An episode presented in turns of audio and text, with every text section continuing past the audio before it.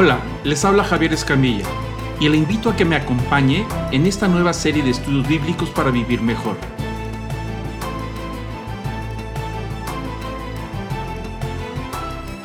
El día de hoy estaremos estudiando un tema acerca del Día de los Muertos. ¿Qué dice la Escritura? ¿A dónde van? ¿Existe el cielo? ¿Hay un purgatorio? ¿Qué pasa con los niños que no son bautizados? Estas y otras más preguntas serán contestadas en este estudio. Le invito a que me acompañe en este estudio del Día de los Muertos. Continuamos con la segunda parte. Pero bueno, ahí da otra palabra eh, con respecto a los muertos. ¿Qué pasa con los muertos? Los que ya están allá, ¿pueden regresar? ¿No pueden regresar? Que es algo que nos hemos preguntado. ¿Pueden los muertos regresar del más allá? Ahora en estos días, lo que se cree en estos días es que la, conjunción de los planetas hace que esa separación entre los vivos y los muertos sea tan delgadita que se abre una separación y entonces los muertos pueden regresar a esta tierra. Y así se creía desde la antigüedad, desde antes del cristianismo se creía eso. Ahí lo siguen creyendo algunas religiones paganas. Por esa razón el día, este día que va y se les visita a los muertos, porque creen que regresan ese día, porque es cuando está esa separación, esa cortina que separa el mundo espiritual del mundo de los, de los físicos, de los vivos, es tan delgada que los muertos pueden regresar a su lugar de origen.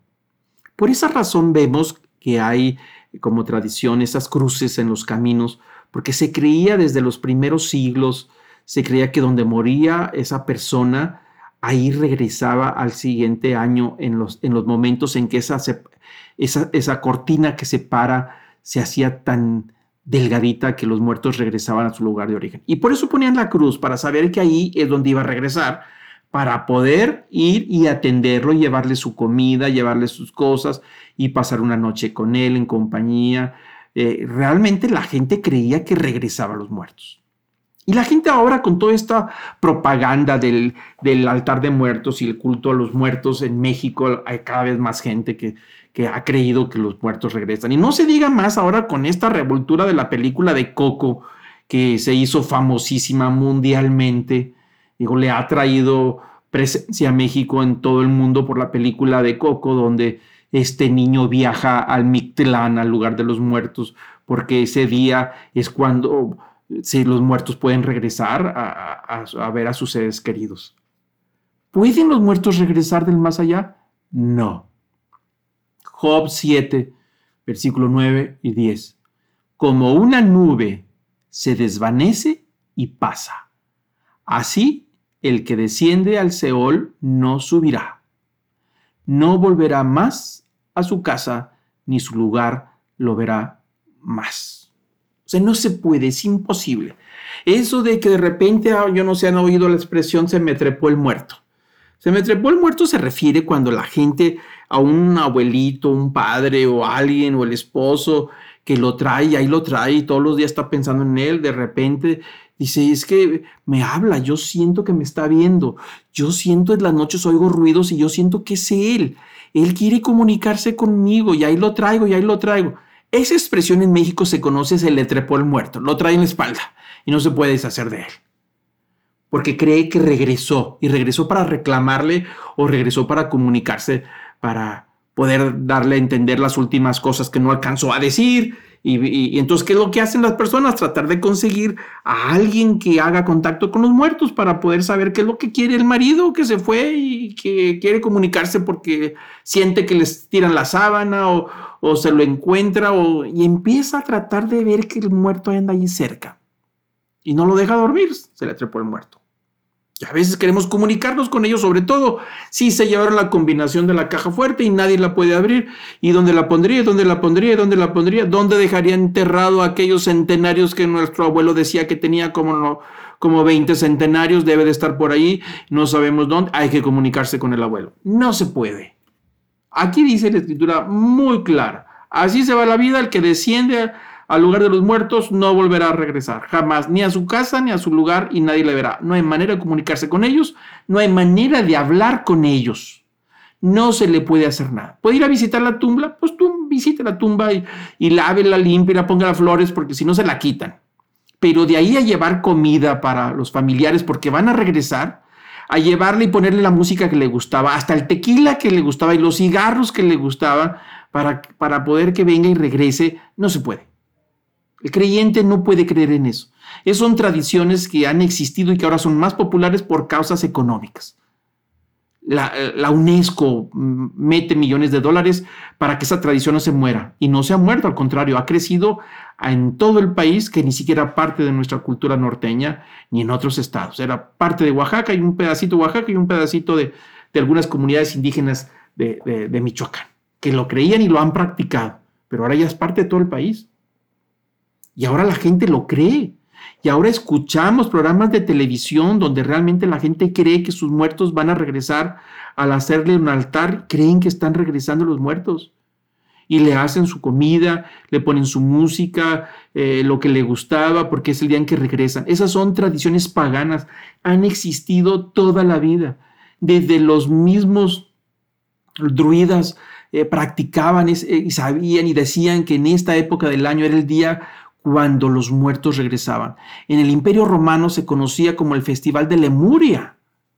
El Festival de Lemuria decía que los antepasados venían a asustar a sus familiares. Entonces en ese día, eh, la persona, el papá, el jefe de la casa, tenía que caminar descalzo en la noche aventando frijoles para poder ahuyentar a los familiares que venían a, a hacerle la noche difícil.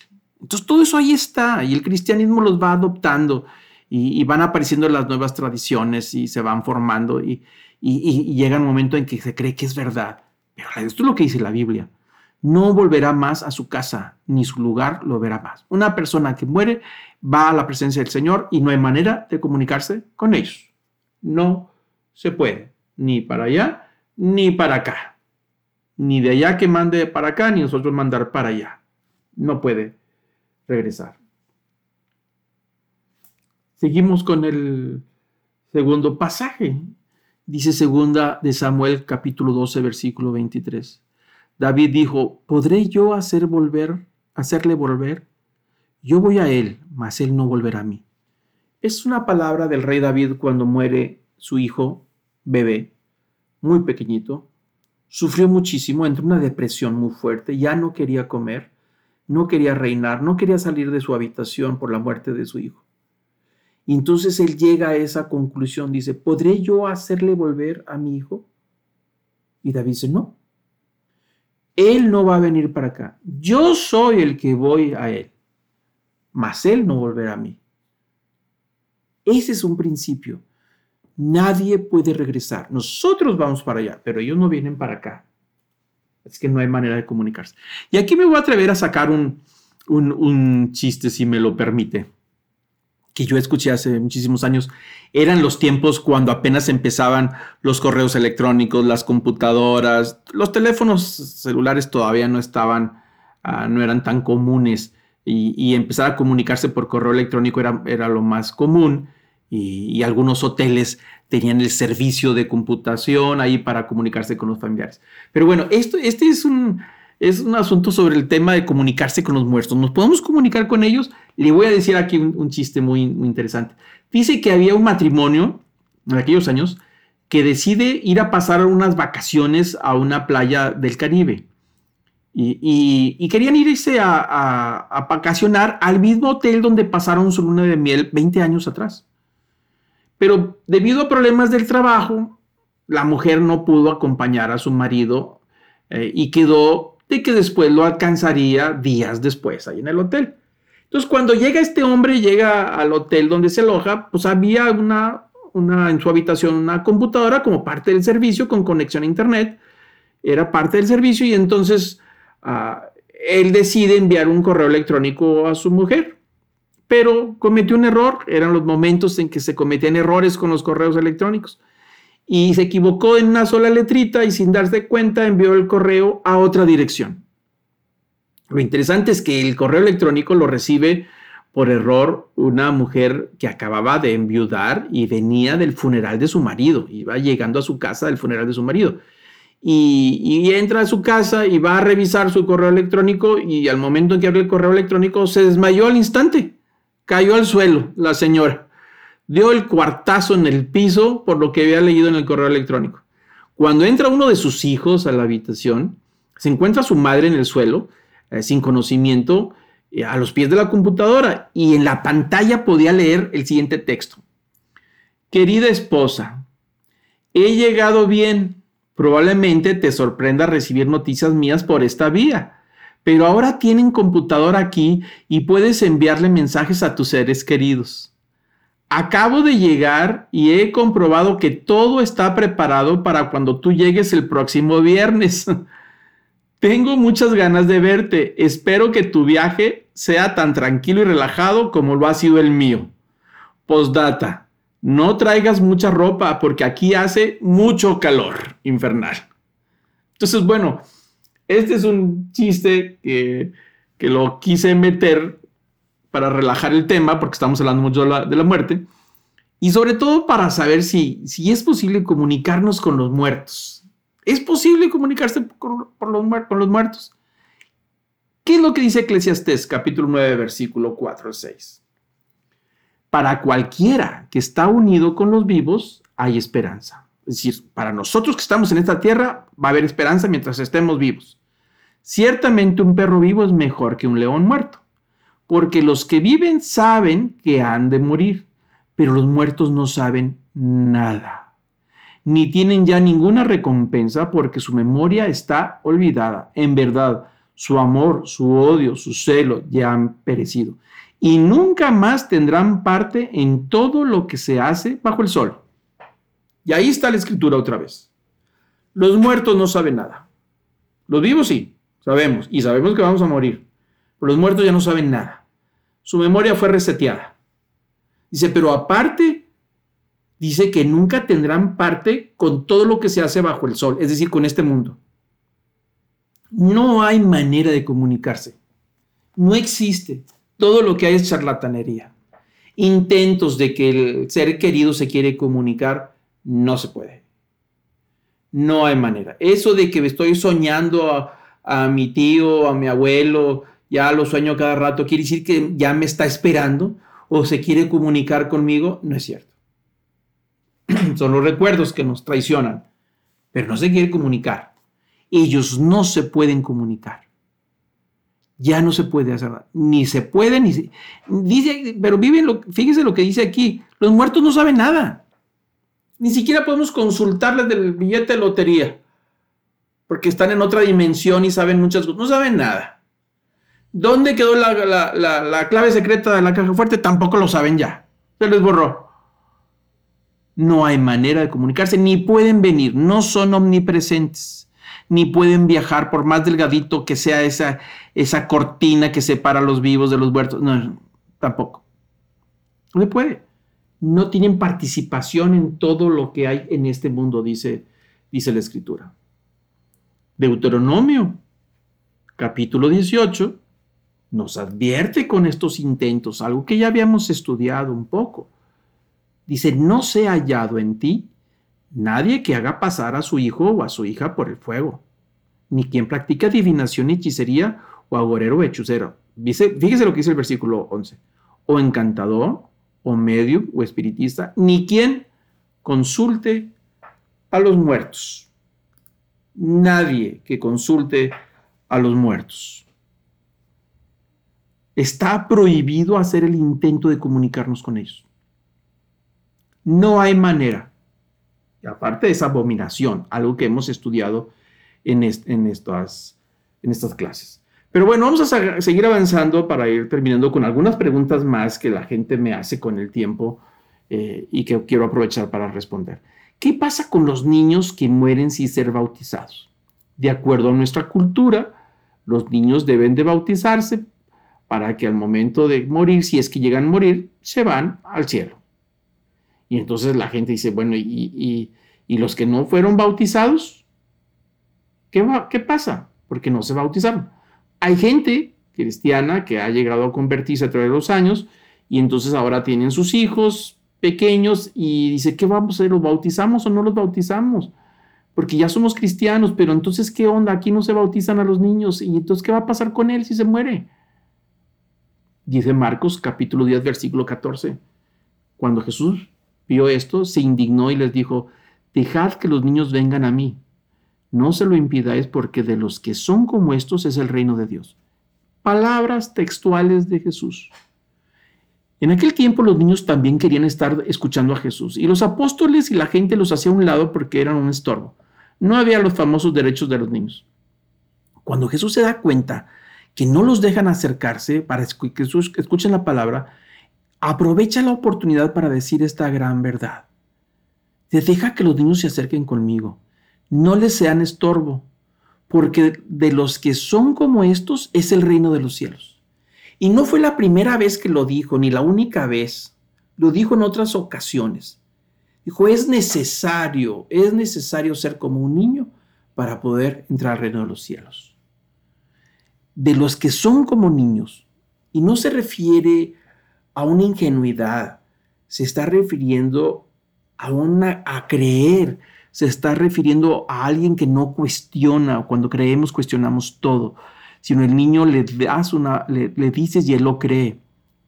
Perdona con facilidad, olvida con facilidad, abraza con facilidad. Cuando son niños, eh, disciplinamos a nuestros hijos y nos dicen que se van a ir de la casa. Y nos dicen que ya no nos quieren. Y al siguiente día nos abrazan. Se lo olvidó y nos perdonaron.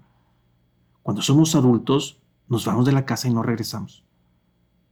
Esa es la gran diferencia. Dijo, es necesario que la persona sea transformado en un corazón de un niño que cree y que le cree a Dios, en, en una transformación de una nueva manera de vivir en fe. Estos que son como niños es el reino de los cielos. Por esa razón es muy clara. Los niños ya es de ellos el reino de los cielos. Ellos no tienen que hacer una declaración de fe porque pertenecen al reino de los cielos. No ha entrado el pecado todavía en ellos. No hay maldad en ellos. Es el reino de los cielos. Ellos van directamente a la presencia de Dios. Ellos van directamente a la presencia de Dios. Esa es la, escritura, es muy clara. No se convierten en angelitos. Lo quiero aclarar, por más doloroso que lo que estoy diciendo. No se convierten en ángeles. Son seres creados que al momento de morir van a la presencia de Dios, a disfrutar de la presencia de Dios. La escritura es muy clara. Ahora, ¿qué pasa con todos los inocentes? Gente, niños o, gente mayor o jóvenes o adultos que tienen algún problema mental, que han quedado bloqueados en su conciencia. ¿Qué pasa con ellos al morir? Bueno, Jonás, el libro de Jonás capítulo 4, versículo 11 dice que Dios se compadece del que no sabe distinguir la derecha de la izquierda. Dios tiene misericordia de todos aquellos hombres y mujeres, ancianos, niños, sin importar la edad, que han estado en, una situación de falta de conciencia, en un deterioro mental, en una falta de desarrollo, en un bloqueo de sus conciencias, que no sabe distinguir la derecha de la izquierda, que no tiene conocimiento, sin importar la edad, dice que Dios se compadece de ellos y ellos van directamente a la presencia de Dios. Eso es lo que pasa con ellos. Ahora, aquí viene otra pregunta. ¿A dónde va el espíritu del creyente después de morir? ¿Qué pasa con nosotros? El cuerpo ya lo sembramos en el cementerio. Ahí está la semilla esperando la resurrección de la carne. Pero, ¿y el espíritu del creyente? ¿A dónde va? ¿Al purgatorio? ¿Al limbo? ¿Etcétera? Para los romanos y para los griegos, en donde el cristianismo nace, las ideas que existían de los muertos es que de acuerdo al tipo de muerte iban a ir a diferentes lugares. Por ejemplo, los niños morían y iban a ir a un lugar. Los que morían en la guerra iban a ir a dar los campos elíseos. Los que morían ahogados iban a dar otro lugar, los que morían quemados en otro lugar, los que morían asesinando iban a otro lugar. Había muchos lugares. Así había. Entonces, cuando el cristianismo empieza a crecer, muchas de esas tradiciones e ideas se van metiendo. Y entre ellas se metió la idea del purgatorio, algo que no es bíblico. La palabra es muy clara sobre lo que nos dice al momento de morir. No existe limbo, nunca ha existido. Y bueno, eh, eso es un invento de la religión. Y el purgatorio tampoco existe. No hay diferentes lugares. Así hay la mitología griega tiene diferentes lugares, espacios para los muertos. El reino de los muertos, el reino de Hades, le llaman. Bueno, no hay ese concepto aquí. Aquí el concepto es vas directamente a la presencia de Dios. Y así lo dice la escritura en el libro de Hebreos, capítulo 9, versículo 27, dice, y así como está decretado que los hombres mueran una sola vez, y después de esto, el juicio. Note la palabra que dice después de esto. Es decir, no hay nada después de la muerte. No va a ir a una sala de espera para ver, esperar a ver si puede purgar lo que quedó pendiente. No va, al momento de que la persona muere, va a ir directamente al juicio. Va a ser juzgado, vamos a ser juzgados. Acordémonos que al momento de dejar este cuerpo, entramos a una dimensión de la eternidad y en la eternidad no hay pasado ni hay futuro, solamente presente. Y aunque nosotros en esta dimensión y en esta tierra el juicio es algo futuro, al momento de morir entramos a la eternidad y no más existe el presente. Es decir, ahí está el juicio. No hay un espacio de tiempo. Aquí nosotros tenemos que esperar, porque estamos sujetos a una línea temporal de tiempo, a un cronos, a minutos, horas, a días, semanas, años. Tenemos que aprender a esperar mientras se dan los eventos, mientras algo sucede. Al momento de morir hemos soltado el cuerpo. Ese cuerpo está sujeto al cronos, pero nuestro espíritu entra a la presencia de Dios, a la eternidad de Dios, y ahí no hay días, no hay horas, no hay que esperar. No necesita un cuerpo para que se espere y se siente. No hay que sentarse. No hay nada, no se cansa. Es un espíritu y entra directamente a la eternidad y entra directamente al juicio. Aunque para nosotros los vivos todavía tenemos que esperar. Pero se entra a la eternidad. Por eso dice la escritura muy clara. Se ha decretado que mueran una sola vez. Y después de esto, el juicio. No hay nada más. No va a ir a esperar. No va a ir a purgar. No va a ir a ver qué sucede. A ver que llega la segunda venida de Jesucristo. No, no. Va directamente al juicio.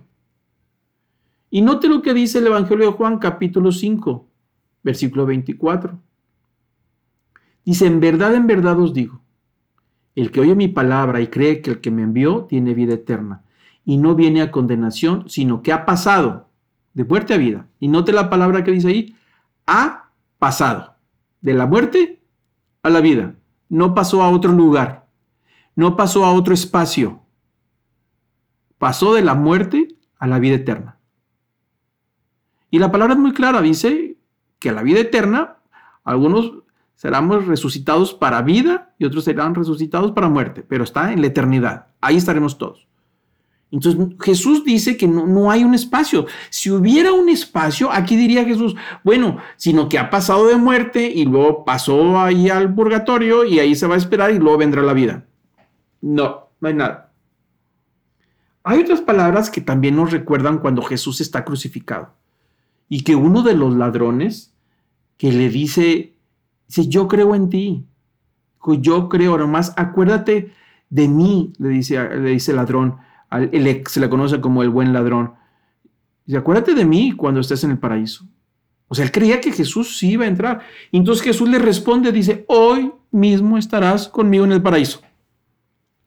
Hoy mismo. Es decir, hoy vas a morir y hoy voy a morir hoy y vas a estar conmigo en el paraíso. No hay ningún otro lugar.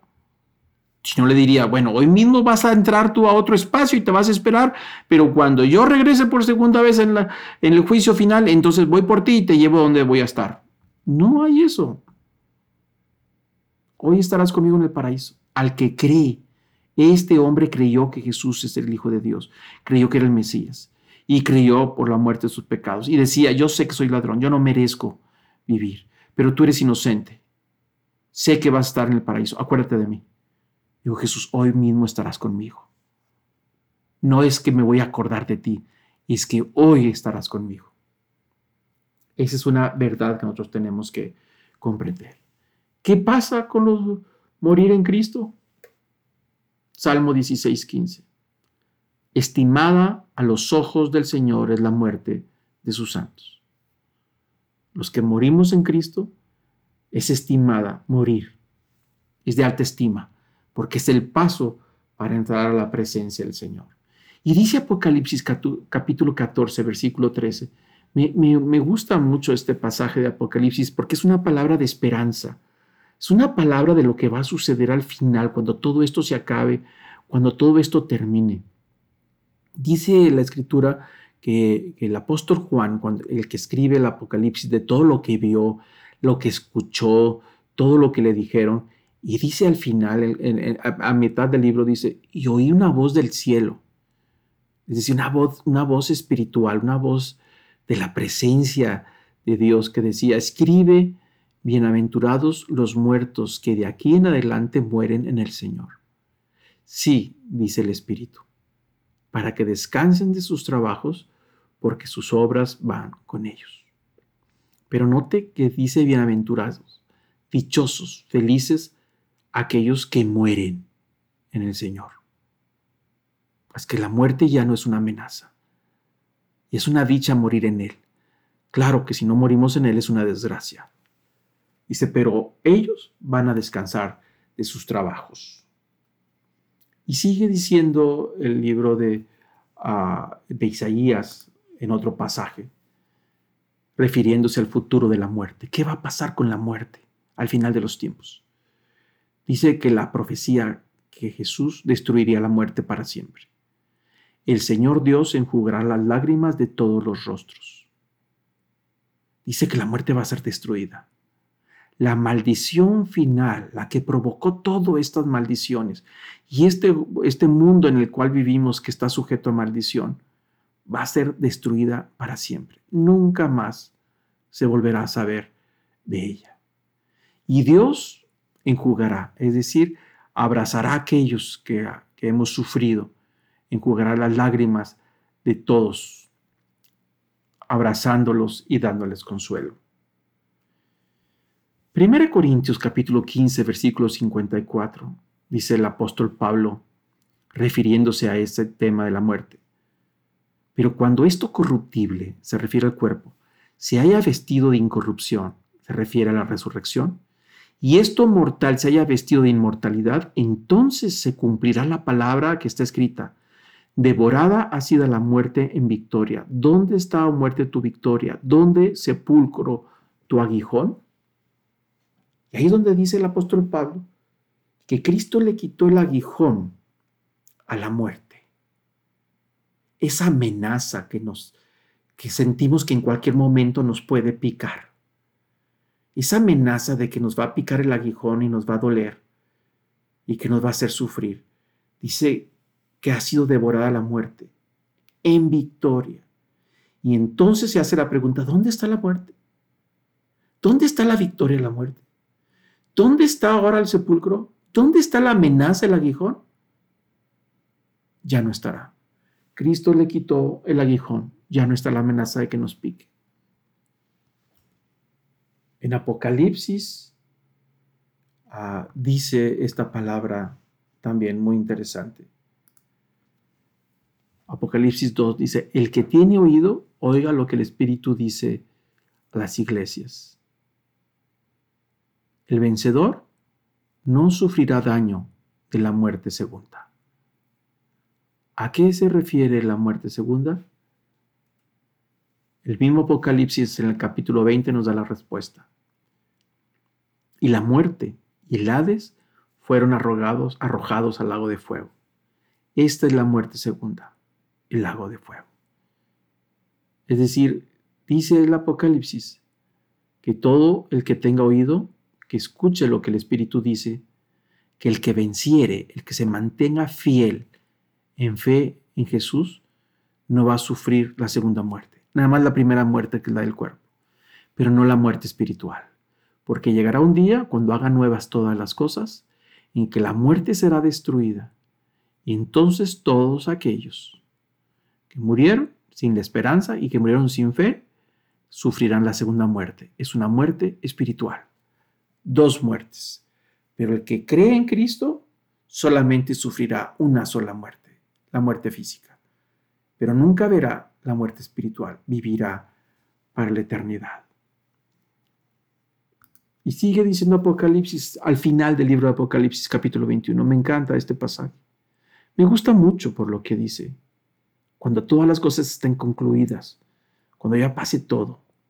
Dice Juan que oyó una voz, una gran voz en el cielo que decía desde el trono, He aquí el tabernáculo de Dios está entre los hombres. Y él habitará entre ellos y ellos serán su pueblo y Dios mismo estará con ellos, y Él enjugará toda lágrima de sus ojos, y ya no habrá muerte, ni habrá más duelo, ni clamor, ni dolor, porque las primeras cosas han pasado. Y el que está sentado en el trono dijo, he aquí yo hago nuevas todas las cosas.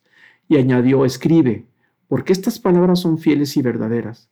También me dijo, hecho está. Yo soy el alfa y el omega el principio y el fin. El que tiene sed, yo le daré gratuitamente de la fuente del agua de la vida. Y el vencedor heredará estas cosas, y yo seré su Dios, y él será mi hijo. Y esa es la promesa para todos nosotros. Dice, las primeras cosas han pasado, es decir, este mundo de maldición ya pasó. Y voy a hacer todo nuevo, un nuevo mundo, una nueva edad, con nuevas leyes, con nuevo cuerpo, con el espíritu, en relación con él, en la vida recuperada como estaba en el paraíso. Dijo, pero estas cosas son fieles. Y escríbelas, son verdaderas, así van a suceder. Y entonces dice el versículo 6 que Él va a dar la fuente del agua de la vida. Es una palabra muy hermosa. Segunda Timoteo, capítulo 4, versículo 6 dice el apóstol Pablo, ya a punto de ser martirizado. Él sabía ya que estaba por morir. Ya estaba a punto de que lo iban a llevar para, para. Dice él, porque yo ya estoy para ser derramado como una ofrenda de libación. Y el tiempo de mi partida ha llegado. He peleado la buena batalla. He terminado la carrera. He guardado la fe. En el futuro está reservada la corona de justicia que el Señor, el juez justo, me entregará en aquel día.